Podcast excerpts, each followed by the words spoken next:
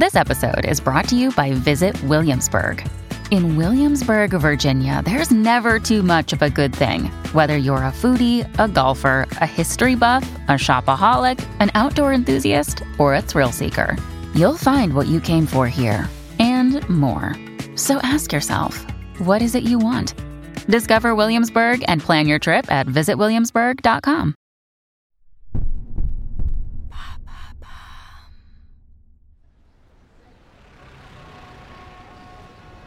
5 avril 1998. Cela fait 15 jours que les adjoints du détective Terry Cobbs vivent dans leur voiture. Trop de café, trop de kilomètres, trop de frustration. Ils ont les nerfs à fleur de peau.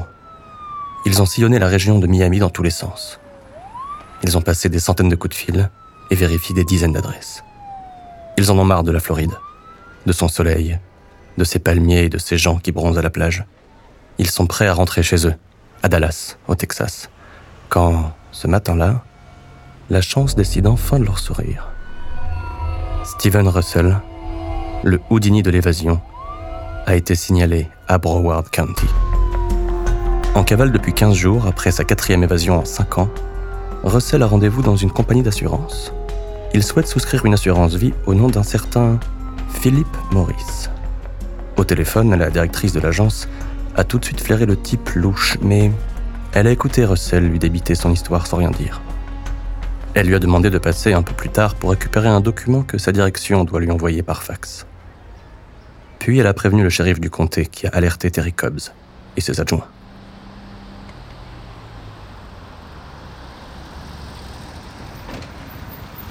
Le parking de la compagnie d'assurance est presque vide en ce milieu de journée les hommes de Cobbs se garent un peu à l'écart, histoire de rester discrets.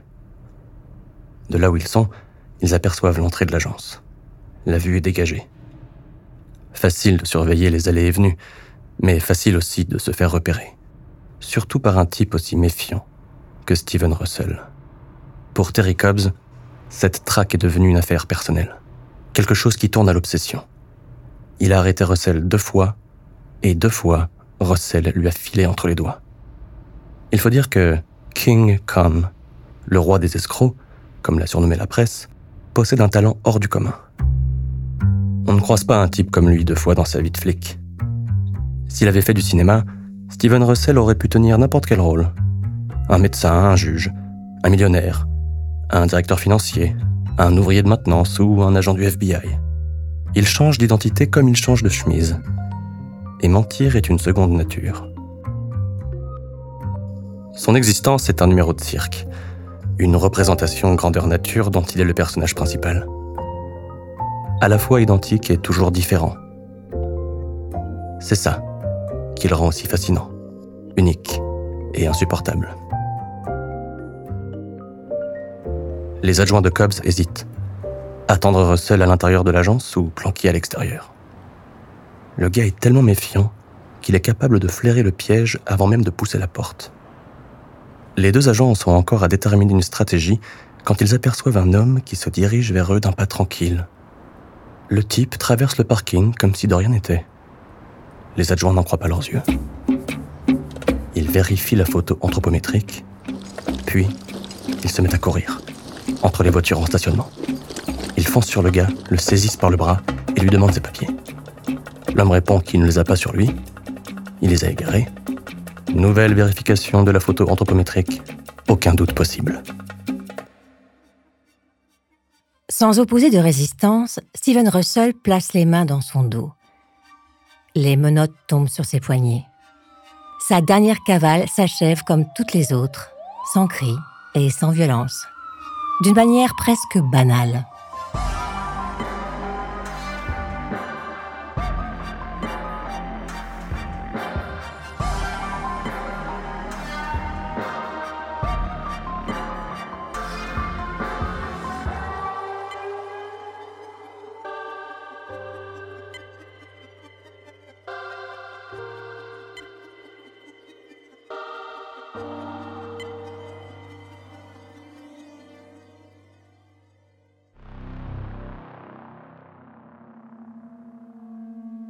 Steven Russell est né le samedi 14 septembre 1957 à Elizabeth City, en Caroline du Nord, quelques minutes après minuit.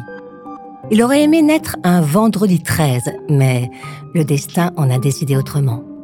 Malgré tout, vendredi 13 restera toute sa vie une date fétiche, une sorte de superstition. Un jour où la chance ne pourra pas le trahir. Quand on lui présente son bébé, Brenna Basham, la mère de Steven, refuse de le prendre dans ses bras. Elle veut quitter la maternité et rentrer chez elle. Les infirmières la regardent sans comprendre, mais elle n'ose pas faire de commentaires. Brenda explique qu'elle et son mari ont divorcé quelques semaines auparavant. Si elle veut s'en sortir, elle doit d'abord penser à elle. Ce que Brenda ne dit pas aux infirmières, c'est qu'elle n'a pas l'intention d'élever cet enfant. Elle ne voulait pas de lui quand il était dans son ventre, elle ne veut pas de lui maintenant qu'il en est sorti. Pendant sa grossesse, Brenda a pris contact avec Georgia et David Russell, un couple qui possède une petite entreprise à Virginia Beach, en Virginie. Ils cherchent à agrandir leur famille. Ils sont d'accord pour l'adoption et pour l'argent réclamé par Brenda. De retour chez elle, Brenda appelle les Russell. Elle organise un rendez-vous sur le parking d'un supermarché. L'échange se fait là, au milieu des voitures en stationnement et des chariots vides. Les Russell remettent une enveloppe pleine de billets à Brenda. Elle leur refile le bébé. Steven a cinq jours.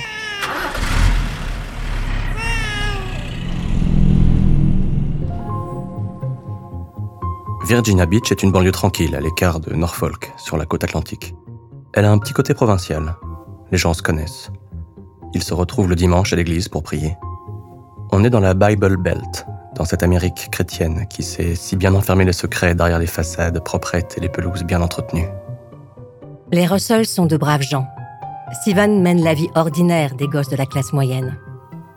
De cette époque, il ne garde presque aucun souvenir sauf celui de ce jour où Georgia et David le convoquent dans le salon de la maison. Assise dans le canapé, Georgia est mal à l'aise. Elle cherche ses mots. Elle se frotte les mains pour se donner une contenance. À force d'hésitation, elle finit par dire les choses. Elle et David aiment Steven de tout leur cœur, bien sûr, mais il n'est pas leur fils biologique. Steven a 12 ans. Il est un enfant adopté. Cette révélation lui vrille le cerveau. Il se met à faire des crises d'angoisse. Il devient violent. De rage, il brûle le blouson d'un camarade de classe qui se moquait de lui. Georgia et David consultent des spécialistes. Rien n'y fait. Les Russell ne parviennent plus à gérer Steven. À court de solutions, ils l'envoient dans un pensionnat. Pendant neuf mois, il est agressé et violé par d'autres garçons plus grands et plus forts que lui.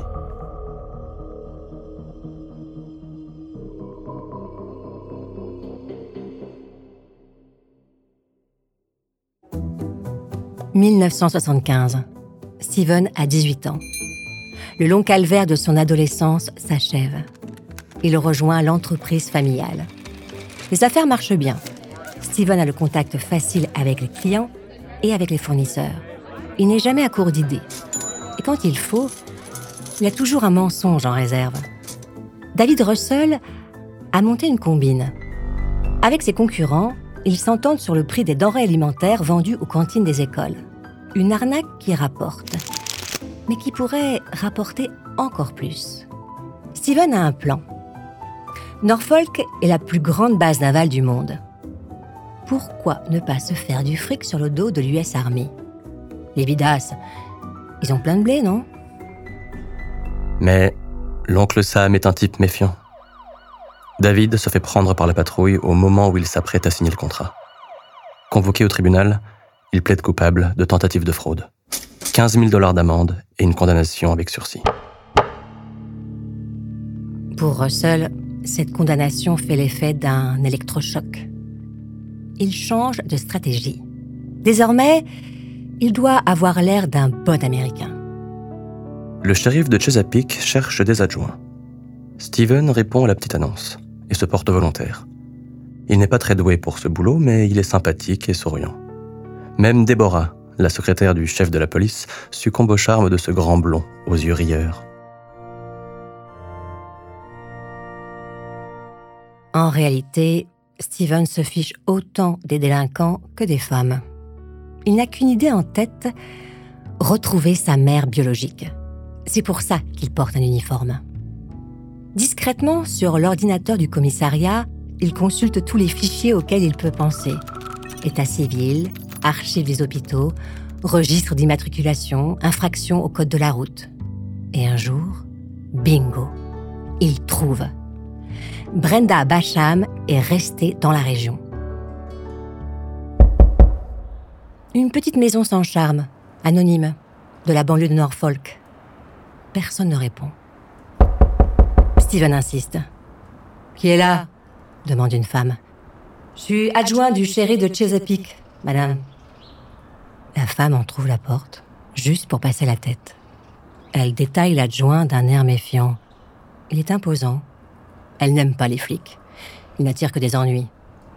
D'abord, qu'est-ce qu'on lui veut? Il n'a rien à se reprocher.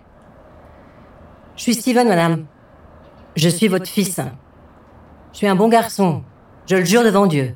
Je veux juste comprendre pourquoi j'ai été abandonnée à la naissance. Par la fente de la porte, la femme le regarde avec mépris. Lui? Son fils?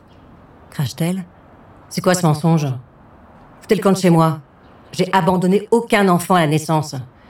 Je suis une femme mariée, j'ai trois garçons, et aucun n'est comme vous. Russell tombe dans la dépression. Les gens le traitent comme une brebis galeuse. Alors, autant leur donner raison. Russell se lance dans de petits trafics. Il vend de fausses Rolex et du matériel informatique volé. De la petite bière. Mais... La machine judiciaire le coince dans ses rouages. Cinq ans avec sursis. Il est temps de changer d'air. « 1984. Russell s'installe à Houston, au Texas. Le quartier gay de Montrose est comme une terre promise. Steven déambule le long des jolies rues arborées. Les maisons aux façades colorées abritent des artistes et des musiciens. L'ambiance est détendue et conviviale. Tout l'inverse de la Virginie. Pendant quelques mois, Steven habite seul. Il découvre une liberté qu'il ne connaissait pas. Il fréquente les bars branchés. Musique, cocktails et partenaire d'un soir, il vit sa meilleure vie. Il essaie de rester discret sur son homosexualité. Mais un soir d'avril 1986, Steven vide quelques verres avec un jeune homme. Ils discutent, ils se plaisent, ils décident de rentrer et de finir la nuit ensemble. Une voiture de patrouille est garée sur le bord de la route. Steven est ivre. Il roule trop vite il ne voit pas la voiture de patrouille garée sur le bord de la route. À l'intérieur, deux flics patrouillent, à la recherche de la moindre infraction. Tout d'un coup, une voiture arrive. Vite Steven aperçoit la voiture de police. Il panique. Il enfonce la pédale d'accélérateur. La voiture slalom, puis freine brutalement, avant de terminer dans le décor. Triple fracture du pelvis. Steven ne peut plus mentir à Deborah il est homosexuel. Déborah ne peut plus cacher la vérité à Steven. Elle veut rentrer en Virginie. Ils divorcent comme ils se sont aimés, gentiment. Dans ce Monopoly sentimental, un nouveau chapitre s'ouvre pour Steven Russell. Celui qui va le conduire à la case qu'il a réussi à éviter jusqu'à présent, celle de la prison.